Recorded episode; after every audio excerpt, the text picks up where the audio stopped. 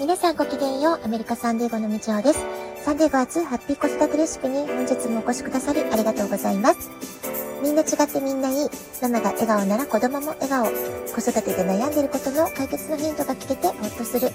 子育てがちょっと楽しく思えてきた。聞いてくださっているあなたが少しでもそんな気持ちになってくれたら嬉しいなと思いながら毎日配信をしております。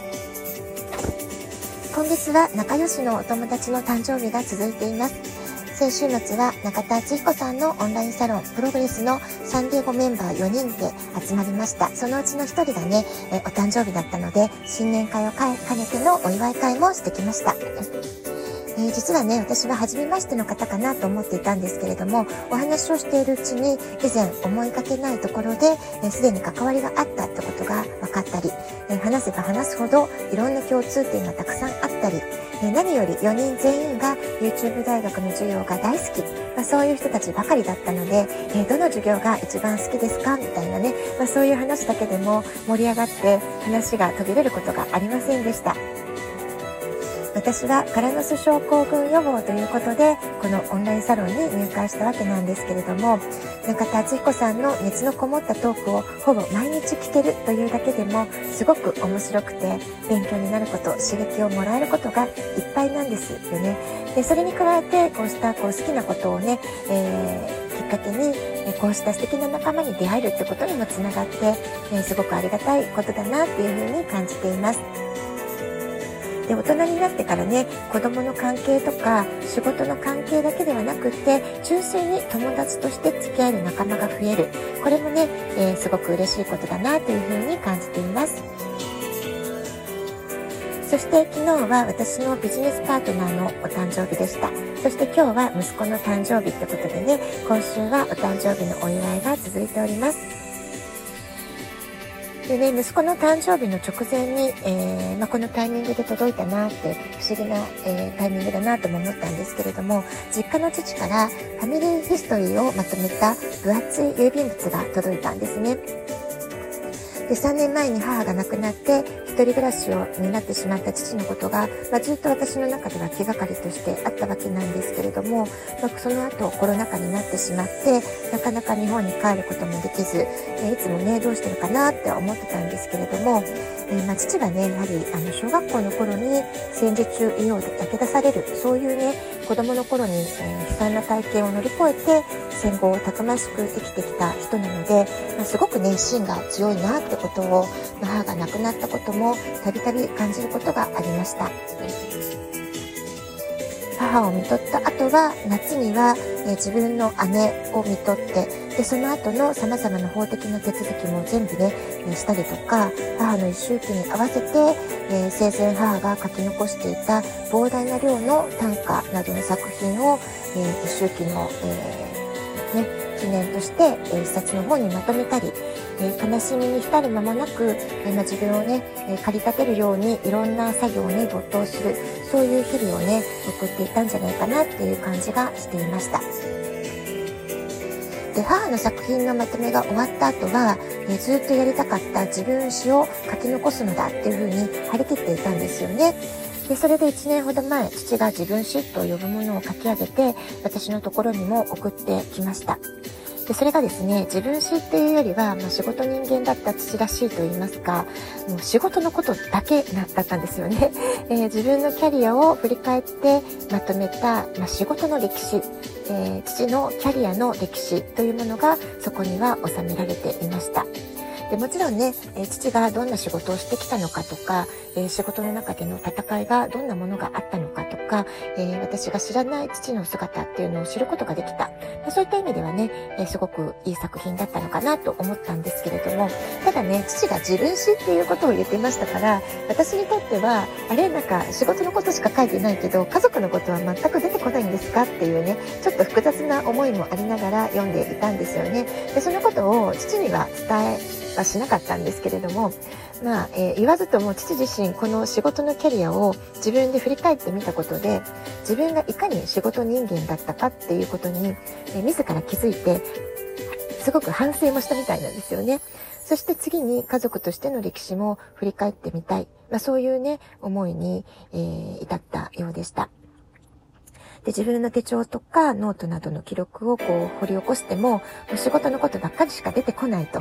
で、家族がどのように過ごしてきたかを知るには、母の日記とか家計簿などから手繰り寄せて知る、まあ、そういう作業をね、この1年余り、えー、やってきていたんだなってことがわかる内容になっていました。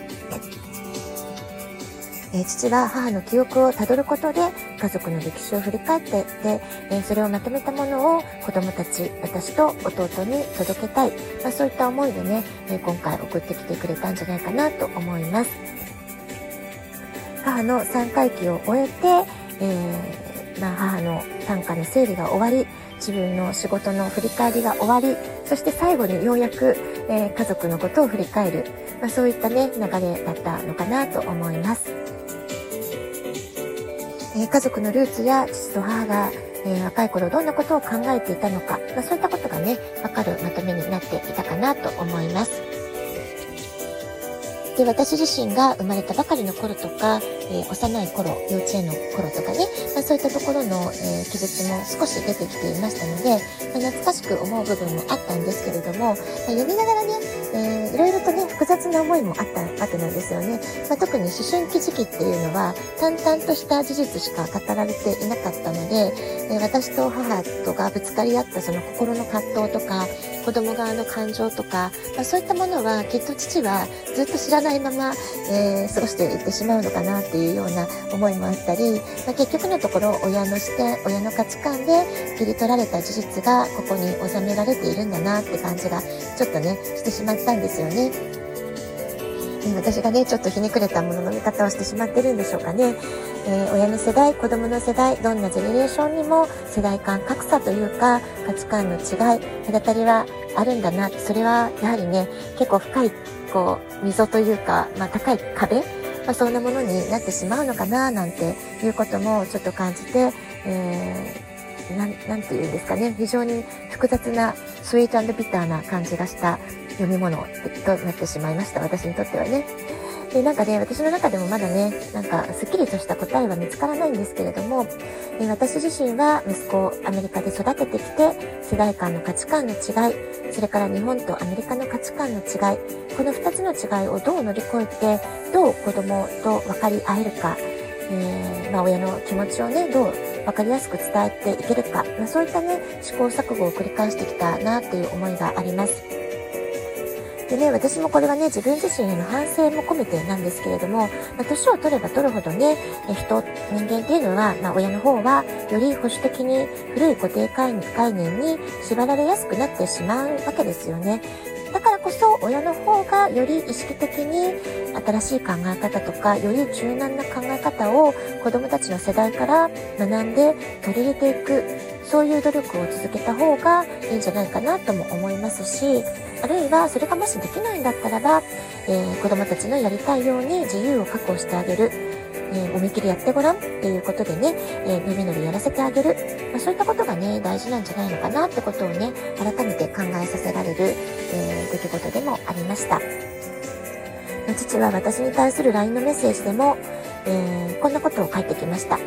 あなたが子供の頃仕事に追われ、あなたに寂しい思いをさせたこと、お母さんに苦労をかけたこと、今更ながら胸が痛みます。まあ、こういうふうにね、反省みたいな言葉をね、えー、書いてきてくれたわけなんですけれども、まあ、父はもうね、86歳なわけですよね。で逆に私はもう、もう笑うしかないっていうか、もう遅いよっていう感じで、これまで逆に気づけていなかったんですか？みたいな感じで、もうちょっとね、あの、笑うしかないなって感じで、あの、その LINE は受け取ったんですけれども、えー、戦後の経済を支えてきた父の世代、昭和の男たちっていうのは、大体こんなものだったりするんでしょうかね。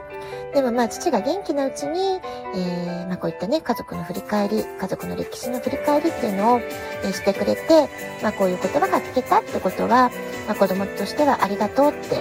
えー、よかったなというふうに、えー、前向きにね、受け止めてあげた方がいいのかな、そんなことも感じたりしています。えー、子供っていうのはね、大変大変って育ててる間に、あっという間に手を離れていていく、え手を離れていってしまうんですよね。親との旅行や遊びに行くのが楽しいと思ってもらえるのは、小学校くらいまでの間です。